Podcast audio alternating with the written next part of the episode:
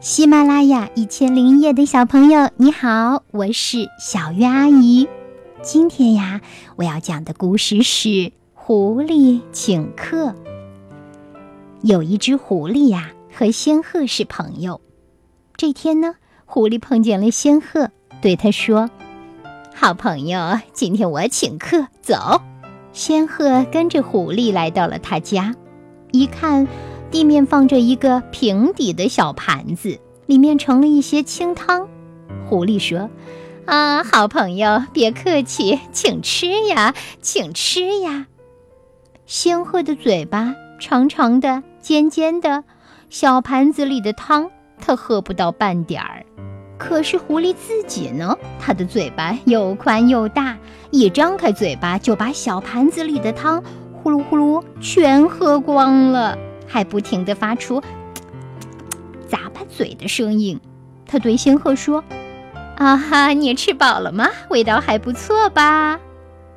聪明的仙鹤想了想，一句话也不说，走了。过了几天，仙鹤请狐狸去做客，这狐狸呀，高兴极了。心想：上次仙鹤来吃饭，什么都没吃进去，饿着肚子回去了。嘿嘿，他这只笨仙鹤还请我去吃饭，哈哈哈哈哈哈！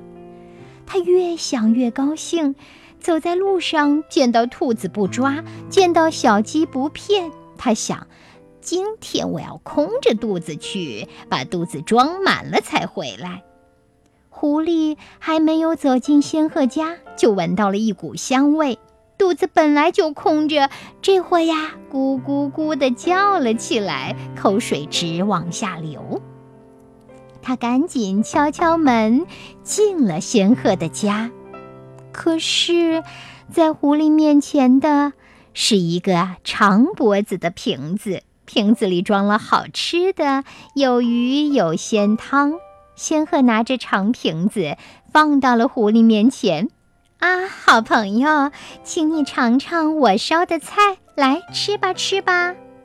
仙鹤又拿来了一只长脖子瓶，摆在自己的面前，他高兴地喝了起来。可是狐狸呢，伸长脖子想把嘴伸到瓶子里去。但是瓶子的口太小了，它伸呀伸呀，又宽又大的嘴巴怎么都伸不进去。仙鹤吃完了自己的那份，抬头看见狐狸的样子，很高兴，问道：“哎，你怎么这么客气呀？一口都没喝呢？”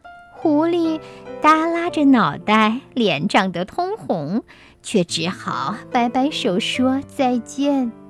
哈哈哈！谢谢你来做客。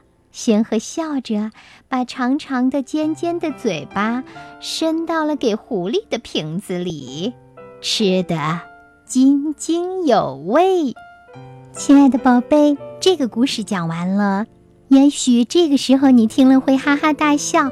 嗯，这叫以其人之道还治其人之身。嗯。当然啦，这确实感觉挺痛快的。不过，我想这是一种方式。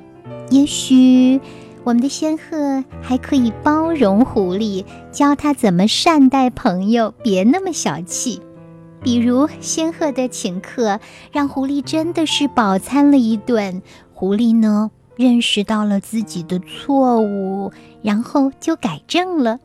当然，前面的段落还是可以经历一下的。先拿出了长脖子的瓶子，然后呢，让狐狸抓耳挠腮的，不知道该怎么办好。然后呢，然后仙鹤就把那瓶汤倒在了盆子上，让狐狸吃的很开心。然后狐狸可能会很不好意思的提起自己上次的待客行为，而仙鹤浅浅一笑说。没关系啊，下回我再到你家做客，好不好呢？那这个故事呢，就转向了积极的一面，你觉得呢？听完故事，你有什么想法？小鱼阿姨希望你能够跟我分享分享，给我留言，或者是点个赞，告诉我你喜欢这个故事，好吗？当然，你还可以搜索小月阿姨更多的节目，春晓的晓，月亮的月，添加小月阿姨为你的关注对象，我的六千多个音频都在等你呢。谢谢你来听小月阿姨讲故事，谢谢你来到一千零一夜哦。